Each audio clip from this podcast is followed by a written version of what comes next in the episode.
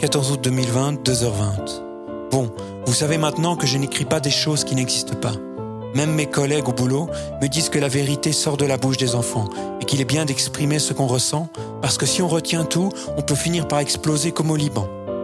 Vous vous demandez certainement si on aurait fini par pisser sur le balcon pour faire chier les voisins de Bello du dessous qui le méritaient bien. Vous pensez vraiment trop. Quand la ritaline fait de l'effet, c'est plus facile de penser, de s'exprimer et d'agir correctement. Mais il ne faut pas en abuser. Alors, pour finir notre soirée, on a décidé avec Bello de se mater un film. Quand tu n'as pas de thunes, tu peux oublier la télé numérique qui te colle aux fesses même aux toilettes, ce qui n'est pas mauvais pour la santé. On s'est donc farci un vieux film d'animation sur DVD qui parle d'un petit garçon entouré d'animaux dans une jungle. C'est un film pour les enfants, mais pas seulement.